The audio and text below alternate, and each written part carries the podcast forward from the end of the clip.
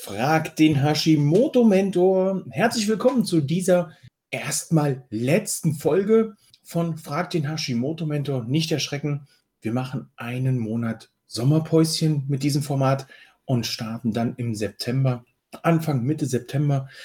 Ich denke, wir machen Anfang, Mitte September weiter, denn jetzt stehen einige Sachen rund um den Hashimoto-Mentor an.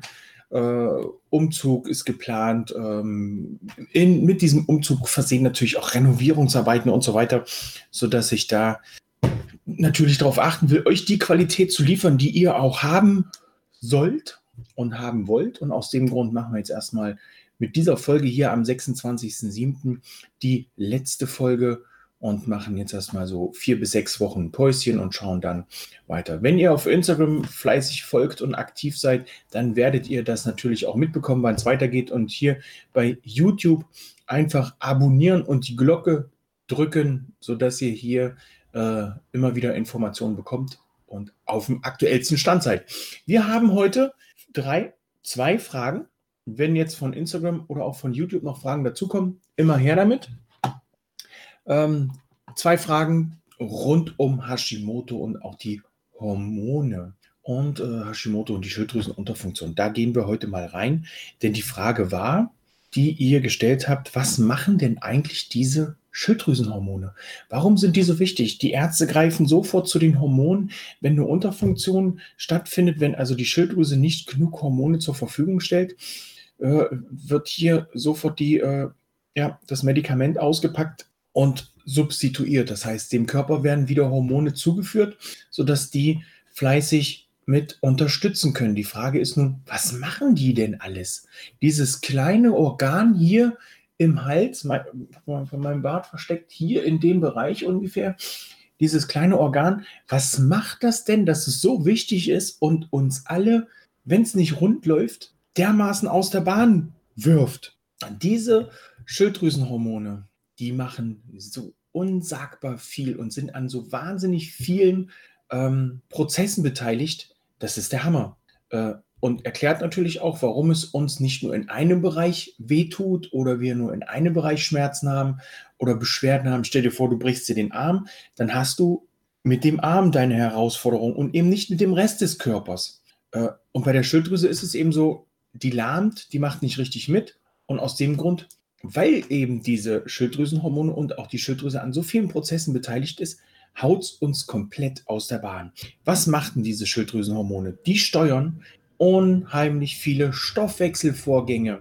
Hm. Oh Wunder, oh Wunder, unser Stoffwechsel, der ist mit einer Schilddrüsenunterfunktion und auch mit Hashimoto außer Gefecht und aus der Bahn geworfen, im Ungleichgewicht. Dann steuern sie auch den Energiestoffwechsel, das heißt, wie wird die Energie gebraucht, wo wird sie gebraucht, wo ähm, steuere ich sie dahin und das hat auch wieder ein äh, hat auch wieder Auswirkungen auf unser ich schlafe mal eben ein, weil der Tag schon drei Stunden alt ist und äh, ich mir noch kein Päuschen genommen habe. Die Körperwärme wird auch mit von den Schilddrüsenhormonen gesteuert.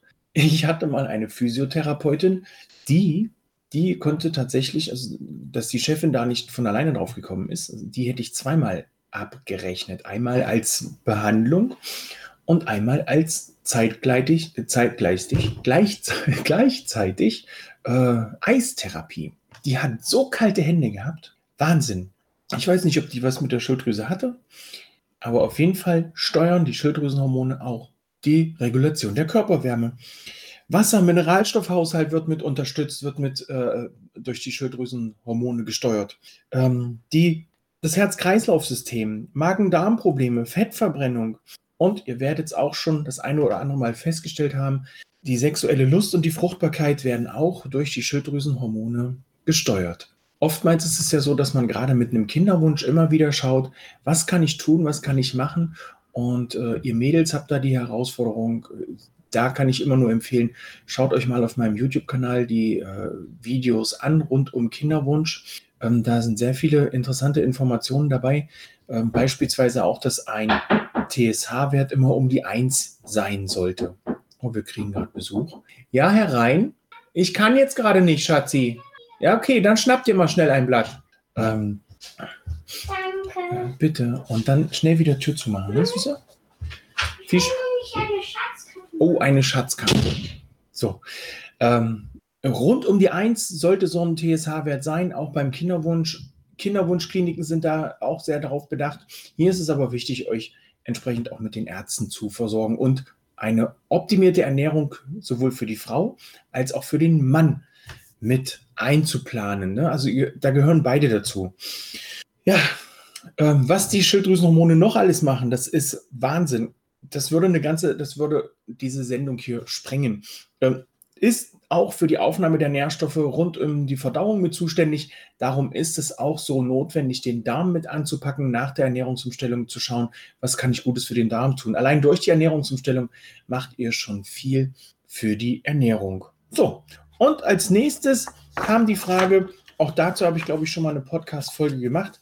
Ist denn Hashimoto das gleiche wie eine Schilddrüsenunterfunktion? Ich meine, die Symptome sind ähnlich.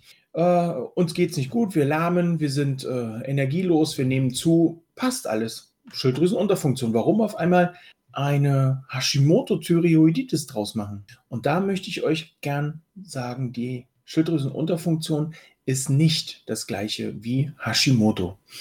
Die Schilddrüsenunterfunktion ist ganz einfach so zu erklären. Ähm, ja, bei der Schilddrüsenunterfunktion ist einfach die Schilddrüse in einer, wie es der Name schon sagt, sorry, in einer Unterfunktion. Sie ist äh, verlangsamt, äh, sie gibt nicht mehr genug Hormone aus. Sie ist also hier in einem ja, Zustand, der einfach unter ihrer Leistung ist. Und das hat noch nichts mit Hashimoto an sich zu tun, ähm, denn die Schilddrüsenunterfunktion ist einfach ein Symptom bei Hashimoto. Hashimoto ist ja die Autoimmunkrankheit und ähm, die Schilddrüsenunterfunktion kann Hashimoto auslösen, kann bei Hashimoto auftauchen, ähm, sodass man hier ganz klar unterscheiden kann. Hashimoto ist eben die Autoimmunerkrankung, wo der Körper daran arbeitet, die Schilddrüse abzustoßen. Und bei der Schilddrüsenunterfunktion haben wir lediglich das Ungleichgewicht der Schilddrüsenhormone, die wir ja eben schon besprochen haben. So, ähm, direkt eine Frage bei YouTube, sehr großartig. Also, habe erfahren, mein TSH-Wert ist bei 5,7, bisher kein L-Tyroxin genommen, ich soll sofort mit 50 anfangen, ist das nicht zu hoch. Gerade bei der Einnahme der Hormone ähm, möchte ich mich nicht zu weit aus dem Fenster lehnen, denn ich bin Fachberater für ganzheitliche Gesundheit und alles das, was in eine Medikation reingeht, bewege ich mich in einer rechtlichen Grauzone, die sowohl für euch als auch für mich nicht so gut ist, weil äh, ja, ich könnte aus Erfahrung sprechen, aber die Erfahrung, gerade was die Medikamente angeht, wo jeder Mensch anders reagiert ähm, und die Ärzte ihr Wissen mit reinbringen, ähm, damit ist euch nicht geholfen. Also hier möchte ich ganz klar sagen, bitte mit dem Arzt besprechen. Ich denke, bei 5,7, bei einem TSH von 5,7 kann es schon ganz hilfreich sein, da mit 50 Mikrogramm anzufangen, denn das Ganze wird sukzessive gesteigert werden können.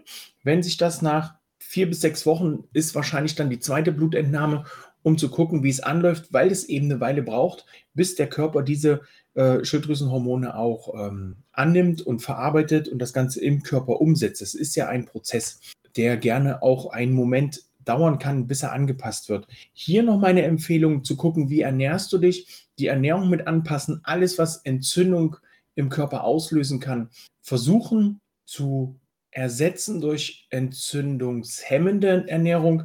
Wenn es hier allerdings, na, ich sage ja immer gern, man soll Zucker, Milchprodukte und Gluten weglassen. Das sind jetzt aber schon drei große Sachen, die man dann anpackt und man kann dann ganz schnell sagen, boah, nee, ist mir zu viel, mache ich nicht. Deswegen schau einfach, welche dieser drei Stränge für dich am einfachsten umsetzbar ist und fang an. Wichtig ist anzufangen, den ersten Schritt zu gehen oder auch den zweiten von mir aus zu sagen, okay, alles, was irgendwie mit Zucker zu tun hat, lasse ich jetzt weg. Ich süße mit Honig und gut ist. Oder zu sagen, alles, was mit Milchprodukten zu tun hat, Kuhmilch, Schafsmilch, Ziegenmilch, lasse ich jetzt weg. Ich schaue, dass ich mit Pflanzendrinks arbeite, mit Kokosmilch, mit Mandelmilch und so weiter. Oder du sagst eben, das kann ich am leichtesten umsetzen, Gluten, weil ich esse sowieso kaum Brot oder Brötchen und esse keine Nudeln, dann lasse ich das Gluten weg. Wichtig ist, mit einem anzufangen und auch hier wirst du schon relativ schnell gute Ergebnisse einfahren können und wirst für dich auch so, dafür sorgen können, dass es ein bisschen entspannter auch für deinen Körper wird. Wenn du natürlich die bombastische Musterlösung und die Gold, quasi die, die Goldcard haben möchtest, dann lass alles Dreis weg äh, und arbeite daran. Ne? Man kann das gut mit einem Feldweg vergleichen und mit einer Autobahn. Du erreichst dein Ziel auch, wenn du einen Feldweg gehst. Hier hast du vielleicht nicht die komfortabelste Lösung, aber du kommst an dein Ziel. Es dauert einen Moment länger, aber du kommst an dein Ziel. Du kannst aber auch die Bundesstraße nehmen, indem du schon mal zwei Sachen weglässt, äh, beispielsweise Zucker und Milchprodukte. Äh, und du bist auch ein bisschen schneller am Ziel als eben mit dem Feldweg, mit der Feldweglösung. Und wenn du die rasante Variante wählen willst, dann nimmst du die Autobahn, lässt alle drei Sachen weg und hast hier natürlich dein Ziel unter Umständen schneller erreicht. Wie gesagt, jeder Mensch reagiert anders auf bestimmte Sachen. Jeder Mensch, ähm, bei jedem Mensch funktioniert das auch anders. Ich habe Menschen begleitet, die haben mir nach drei Monaten ähm, einen Dank, ich sage jetzt mal ein Dankesschreiben zukommen lassen, ähm, dass sie nach drei Monaten ihr Jahresziel schon erreicht haben. Wir arbeiten gern mit Zielen, damit der Körper auch weiß und das Unterbewusstsein weiß, alles klar, bis dann und dann möchte ich das und das erreicht haben. Weil ansonsten, wenn du sagst, ja, ich möchte gern in mein Kleid passen, aber in mein Lieblingskleid oder in mein Strandkleid, aber dem Körper nicht sagst, bis wann, ja, dann sagt er, okay, machen wir nächstes Jahr. Also das Unterbewusstsein spielt da auch eine große Rolle mit. Also nicht nur die Ernährung, sondern auch die mentale Einstellung. Klick muss es machen. So, wenn noch Fragen sind, dann lasst es mich gern wissen, denn ich bin mit meinen Fragen heute durch. Bei Instagram noch Fragen?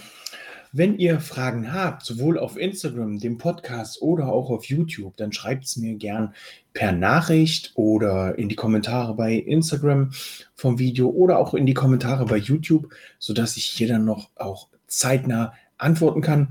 Wie schon am Anfang gesagt, wir machen jetzt erstmal Pause, auf jeden Fall den August, vielleicht noch ein bisschen in September rein. Da müssen wir gucken, wie dann die neue Infrastruktur ist, ob dann das Büro schon steht. Wenn nicht, setze ich mich mit euch raus in den Garten und wir arbeiten von da aus. Ich sehe, dass ich nichts mehr sehe, keine Fragen weiter. Ich wünsche euch jetzt noch einen sowas von charmanten Montag, eine fantastische Woche. Die hat ja jetzt erst angefangen mit dem Ziel, ein grandioses Wochenende zu erleben oder auch eine äh, grandiose Woche. Ich wünsche allen hier so trocken wie möglich und so regnerisch wie nötig. Also da, wo jetzt kein Regen gebraucht wird, bitte, da muss auch kein Regen hin. Ne? Aber äh, ansonsten bleibt gesund und tschüss. Ich wünsche euch einen schönen Sommer.